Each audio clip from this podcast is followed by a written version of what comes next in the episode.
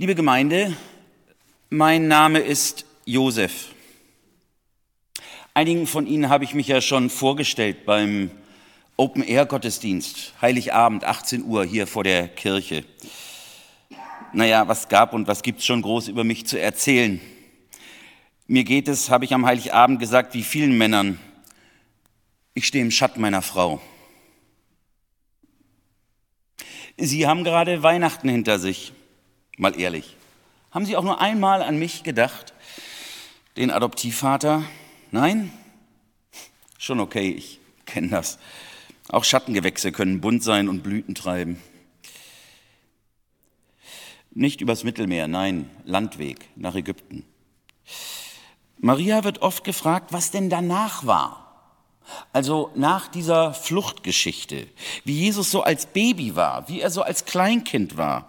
Mich als Vater fragt man das nie, aber Maria und ihre Freundin Hannah und Sarah und Medisa, sie unterhalten sich stundenlang über Bäuerchen, über Erziehung, über Biowindeln und schlaflose Nächte. Eine Freundin meinte, jedes Jesuskind kann schlafen lernen.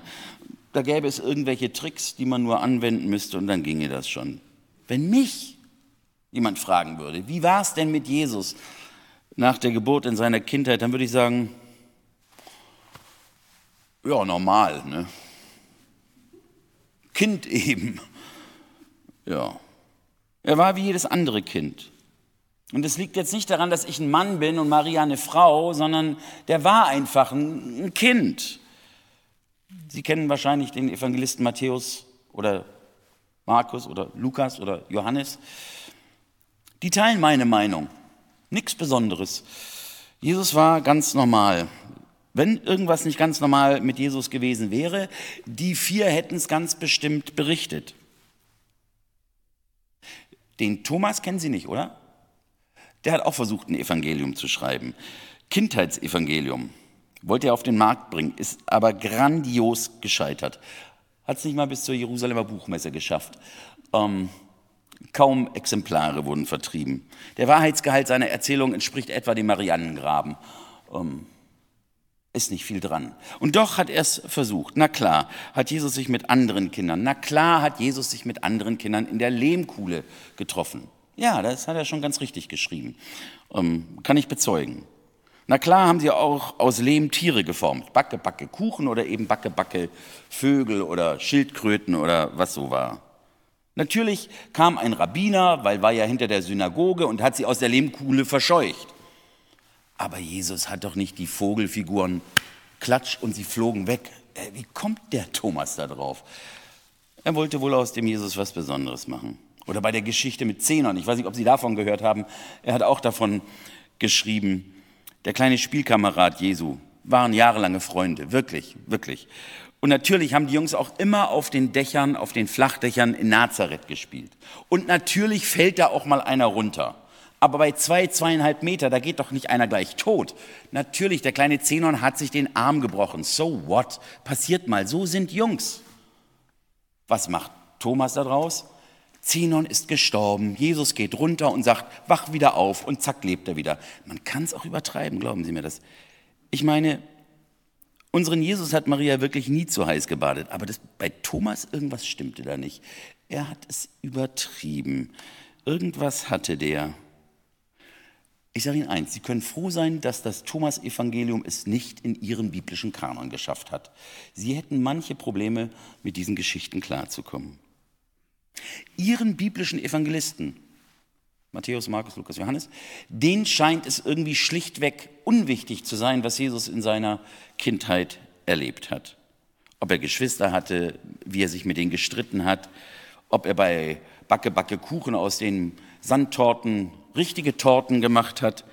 Jesus war ein ganz normaler Mensch, berichten die Evangelisten immer wieder. Und er war ein ganz normales Kind, nichts Berichtenswertes naja, bis auf diese eine Ausnahme, die haben Sie ja gerade gehört von Frau Grassau.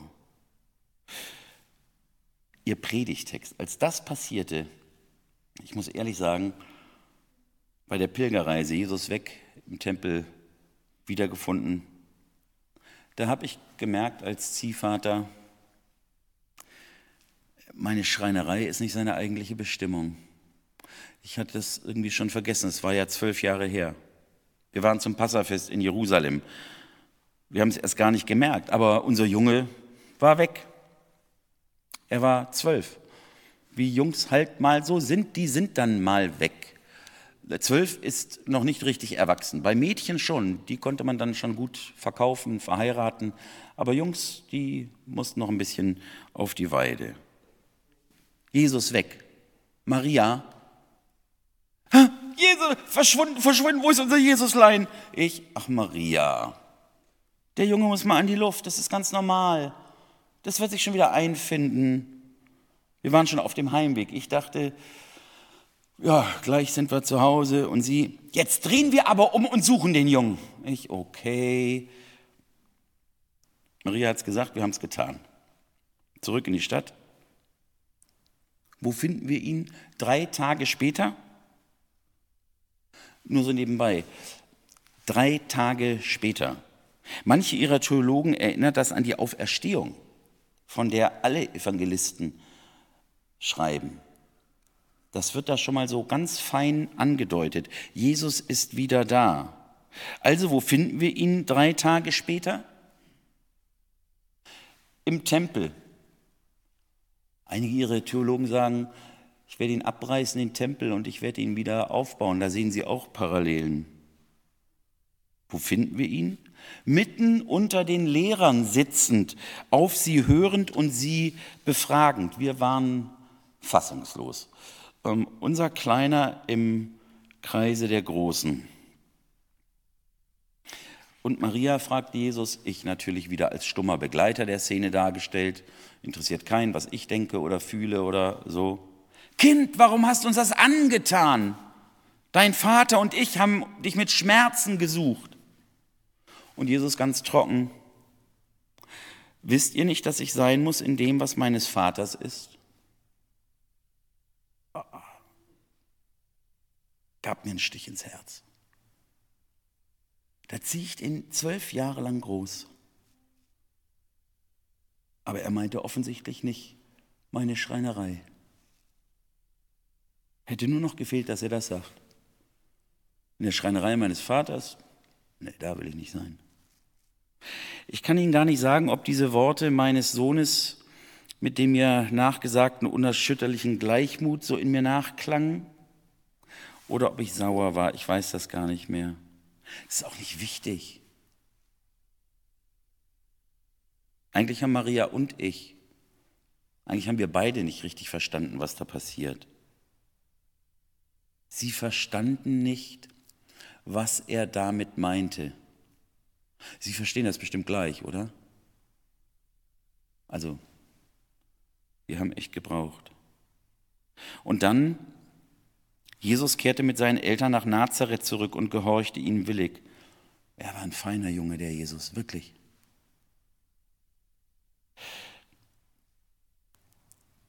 Es war für uns schon eine schwere Geschichte. Der verlorene Sohn. Nach dieser Geschichte von unserem Jesus im Tempel wird mein Name, Josef, übrigens nicht noch ein einziges Mal in der Bibel erwähnt. Ich bin sozusagen vom Erdboden verschluckt. Das war es mit Josef aus vorbei. Aber eins weiß ich noch, auf dem Heimweg, auf dem Heimweg habe ich der Maria Löcher in den damals nicht schwangeren Bauch gefragt. Wir haben ja noch ein paar Kinder gekriegt. Ich wusste ja, was Lukas auch wusste. Seine Mutter bewahrte alles in ihrem Herzen auf und deswegen habe ich sie gefragt. Das hat sie schon die, bei der Geburtsgeschichte gemacht. Meine Frau erinnert sich meistens ganz genau an alles, was mit den Kindern war. Auf auch Jahre später, als er gestorben war, Sie erinnerte sich haargenau an das, was sie erlebt hatte. Ich habe sie Löcher in den Bauch gefragt. Auch damals nach Kreuzigung und Auferstehung. Maria, wusstest du schon immer, dass dein Sohn eines Tages über Wasser laufen würde? Wusstest du schon immer, dass er unsere Söhne und Töchter retten würde? Wusstest du, dass dein Sohn einen Blinden sehend machen würde? Wusstest du, dass dein neugeborener Sohn der Herr der ganzen Schöpfung ist? Dass er eines Tages die Völker regieren würde? Liebe Gemeinde, ob Maria das alles schon gewusst hat, damals bei der Geburt, damals, als sie ihren Sohn wiedergefunden hat im Tempel? Seine Mutter aber bewahrte alles in ihrem Herzen. Die Worte über Maria, die wir hier am Ende der Geschichte finden, sie bewahrte aber alles in ihrem Herzen, die kennen wir schon von vor zwölf Jahren früher, als die Hirten zu Besuch kamen. Danach heißt es, Maria aber bewahrte alles, was geschehen war, in ihrem Herzen und dachte darüber nach. Und dachte darüber nach. Maria bleibt in dieser gleichen Haltung wie vor zwölf Jahren. Sie behält es in ihrem Herzen und dieses und dachte darüber nach. Das ist sozusagen eine Ergänzung für uns, die wir vielleicht nicht auf den auf ersten Anhieb wissen, dass das eine standardbiblische Formulierung ist, im Herzen behalten. Das heißt, sie denkt darüber nach. Ich glaube, mit der Geschichte vom zwölfjährigen Jesus im Tempel erzählt Lukas eine Geschichte, die die Hörerinnen und Hörerinnen im Herzen behalten sollen und über die sie nachdenken sollen. Warum? Warum erzählt uns der Evangelist Lukas keine Wundergeschichte, um uns weiter für diesen Jesus zu begeistern? Warum erzählt er uns nicht eine Geschichte, wo der kleine Jesus irgendwelche Vögel zum Fliegen bringt oder kleine Jungs wieder auferweckt? Vermutlich, weil das dann nur eine weitere Wundergeschichte zum Wundern wäre oder eine Geschichte zum darüber streiten, für wahr halten oder nicht für wahr halten, fake or not fake. Aber so einfach ist das mit der Person Jesu nicht. Das ist nicht mal so schnell geklärt, so schnell geglaubt, so schnell erzählt. Lukas erzählt uns eine Geschichte, die wir im Herzen behalten sollen und über die wir nachdenken sollen. Und er überbrückt sozusagen den Zeitsprung zwischen Geburt und Sterben und Auferstehen. Diese Geschichte ist wie ein Stützpfeiler in der Mitte. Er bringt in diese Geschichte eine Frage ein, die schon immer im Raum stand, wenn man es mit Jesus zu tun hat. Was denn nun? Normaler Mensch? Oder ich bin bei meinem Vater, Gott ist mein Vater, ich bin sozusagen Gott. Josef hat es ja betont, noch und nöcher. Er war ganz normal, ganz normal. Ja, das verstehen wir. Als Mensch geboren, Bethlehem, Maria, Josef, Stall, Krippe. Als Mensch gestorben, Jerusalem, Maria, Jünger, Golgatha, Kreuz. Und dann auferstanden. Wie passt das? Ein ganz normaler Mensch? Wie ist sein Verhältnis zu Gott? Wahrer Mensch und wahrer Gott. Habt ihr nicht gewusst, dass ich im Haus meines Vaters sein muss? Seine Eltern verstanden nicht, was er sagte. Ich glaube, wir haben diese Geschichte überliefert bekommen, damit sie uns ins Herz fällt, damit wir nachfragen, wie ist das eigentlich mit diesem Jesus? Der Evangelist Lukas belegt, dass Gott sein Jesu eben nicht mit einer beeindruckenden Wundergeschichte, nicht mit einer herzergreifenden, gefühlvollen Geschichte, auch nicht mit untermalendem Engelgesang oder irdischer Verzückung. Er weist auf das Gottsein Jesu hin und verwendet dafür eine ganz normale Geschichte, so wie sie jeder Familie wohl auch mal schon passiert ist. Lorna ist verloren gegangen, Tonje ist verloren gegangen. Carsten ist schon mal verloren gegangen. Alle haben sich vielleicht schon mal verirrt. Und schon hat der Evangelist Lukas mit dieser ganz alltäglichen Geschichte unsere Aufmerksamkeit, hoffentlich. Was dann im Herzen bewahrt werden soll, Worüber man nachdenken soll, ist eben nicht das Erlebte oder womöglich das wundersam Geschehene, sondern das Gesagte. Habt ihr nicht gewusst, dass ich im Haus meines Vaters sein muss? Dieser Satz, nein, diese Frage ist das Besondere. Hier ist das Wunder an der Geschichte. Hier werden plötzlich alle, die sie so einfach mal hören, wach. Und der Evangelist Lukas ist ein hervorragender Schriftsteller. Lukas liefert uns in seinem Evangelium mit dieser Frage die ersten Worte aus dem Mund Jesu. Vorher hat Jesus noch nichts gesagt. Das ist sein erster Satz. Wisst ihr nicht, dass ich im Haus meines Vaters sein muss? Was sind laut Lukas die letzten Worte aus dem Mund des irdischen Jesus? Vater, in deine Hände befehle ich meinen Geist. Das Wort Vater umspannt sozusagen das ganze Lukas-Evangelium. Wisst ihr nicht, dass ich im Haus meines Vaters sein muss? Vater, in deine Hände befehle ich meinen Geist. Und das Lukas-Evangelium ist voll von diesem Vaterbegriff. Immer wieder legt uns Lukas das Wort Abba, Vater, ans Herzen. Immer wieder weist er darauf hin. Er sagt von sich selbst nicht, ich bin der Sohn des Vaters. Nein, da ist er ganz vorsichtig. Aber immer wieder, Vater, Vater, Vater. Maria bewahrt dieses Wort in ihrem Herzen. Wisst ihr nicht, dass ich im Haus meines Vaters sein muss? Sie dachte darüber nach. In diesem Sinne sind wir eigentlich gut beraten, eine Maria-Frömmigkeit zu haben, dass wir die Worte Jesu im Herzen bewahren. Vaterworte, immer wieder Vaterworte.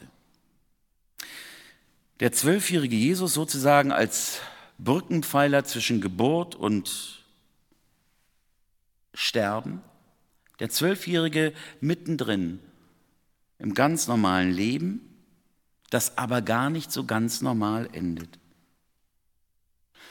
Was haben die ersten Christen von Jesus geglaubt? Was haben sie von ihm gesagt? Er ist Sohn Gottes und er ist Mensch. Und diese Geschichte hier in der Mitte des Lebens Jesu, die bringt das beides zusammen, aber ganz vorsichtig, ganz tastend, kein großes Glaubensbekenntnis, sondern eine Frage. Sohn Gottes und Mensch. Darüber sollte man nachdenken, darüber kann man nachdenken. Ja wirklich, in Jesus wird deutlich, da haben sich zwei gefunden, Vater und Sohn, Gott und Mensch. Da kommt zusammen, was zusammengehört, Gott und Mensch. Da denk mal drüber nach. Das lass mal in dein Herz sickern. Noch ganz kurz ein paar Hilfen, die Lukas in die Geschichte einbaut, um uns beim Nachdenken wach zu halten, um uns beim Nachdenken zu helfen. Sie gingen nach Jerusalem, suchten ihn und fanden ihn im Tempel. Sie gingen nach Jerusalem. Die ganze Geschichte hätte ja auch, dann wäre es irgendwie noch normaler gewesen, in Nazareth stattfinden können. Der kleine Jesus ist mitten im Alltag weg. Schatz, gehst ihn mal suchen. Er ist wahrscheinlich wieder hinten bei der Tonkuhle. Hol ihn nach Hause, es gibt was zu essen. Aber der kleine Jesus spielt nicht Arche Noah im Sandkasten. Der ist zu finden im Tempel in Jerusalem und nicht in der Synagoge in Nazareth. Das soll was sagen. Das, Jesu, das Leben Jesu spielt auf einer Weltbühne. Ganz vorsichtig deutet der Evangelist das an. Das hier ist der Ort, wo Gott ist, wo er gegenwärtig ist, der Tempel in Jerusalem. Seine ersten Worte sagt er auf den Brettern, die Bedeutung für die Welt haben. Er ist nicht irgendein kleiner Junge. Das stellt er aber nicht irgendwie durch eine Riesengeschichte raus, sondern ganz fein angedeutet, wie Gott das so oft macht. Da wächst etwas, da wächst einer heran, der für alle Welt Bedeutung hat. Oder um es mit Johannes zu sagen, so sehr hat Gott die Welt geliebt, dass er seinen Sohn sandte. Bewahre es im Herzen und denke drüber nach. Im Haus meines Vaters. Jesus ist im Tempel zu finden. Einerseits in Jerusalem und andererseits im Tempel. Das ist nicht nur eine Ortsangabe. Er ist nicht auf dem Markt, nicht auf dem Spielplatz, nicht bei den Berufskollegen des Josefs in irgendeiner Schreinerei zu finden. Das wäre Mensch Jesus. Es geht in dieser Geschichte aber eben auch um Gott Jesus, deswegen Tempel. Es ist eben keine platte Ortsangabe. Man könnte diesen Satz Jesu, ich muss in meines Vaters Haus sein, auch übertragen mit, ich muss im Wirkungsbereich Gottes sein. Ich muss mich mit den Sachen Gottes auseinandersetzen.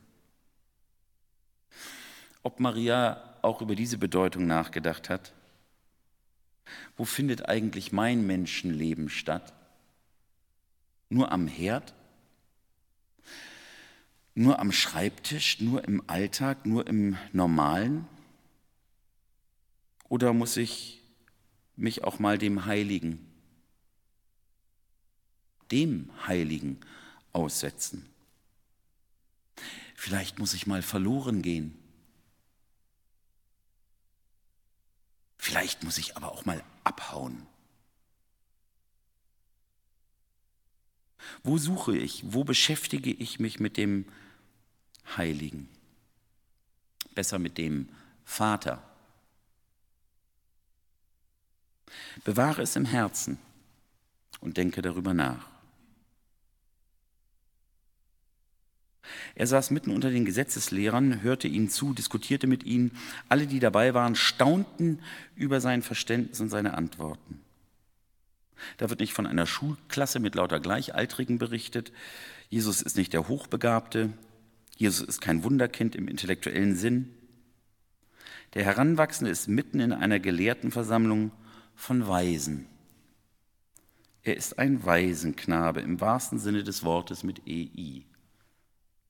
Und jetzt, endlich, hat dieser Waisenknabe seinen Vater gefunden. Er ist da, wo er ist. Sie staunten über sein Verständnis und über seine Antworten. Hier schwingt der alttestamentliche Weisheitsbegriff mit.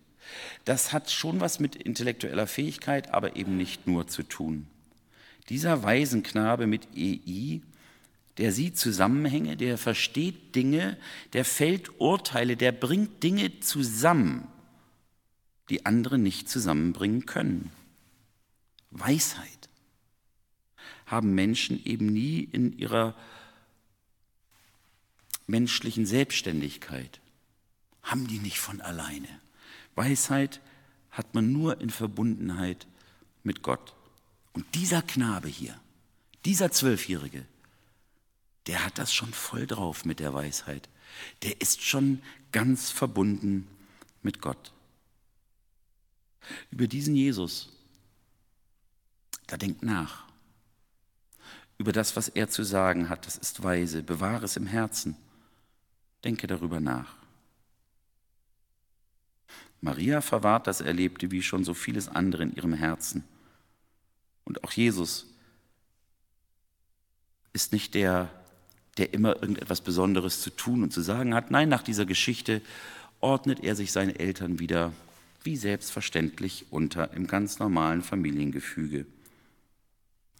Was der Zwölfjährige im Tempel so vollmundig sagt, ich muss im Haus meines Vaters sein, das, was er so weise diskutiert, das dauert noch etliche Jahre, etliche Jahre, bis Gott das bestätigt in seiner Taufe. Da ist dann zu hören, du bist mein geliebter Sohn. Da liegen wieder Jahre dazwischen. Du bist mein geliebter Sohn. Vater, Haus des Vaters. Ich muss da sein, wo der Vater ist. Mit Vorliebe spricht Jesus vom Vater. Und dann in der sogenannten Feldrede, die Bergpredigt bei, bei Lukas, da sagt er den Satz, der uns dieses Jahr begleiten wird. Seid barmherzig, wie auch euer Vater barmherzig ist. Also, bewahren wir es im Herzen. Es sind nicht alle Fragen auf einmal geklärt und erledigt, was Jesus angeht. Wahrer Gott und wahrer Mensch. Denken wir über ihn nach. Also im ganz normalen Leben, auch wir haben den Vater an unserer Seite, hat Jesus uns immer wieder zugesagt. Und unsere Mitmenschen, die werden das schon erleben. Unser Vater ist ein barmherziger Vater und das werden sie auch durch uns erleben. Weil wir bewahren es im Herzen und denken darüber nach. Amen.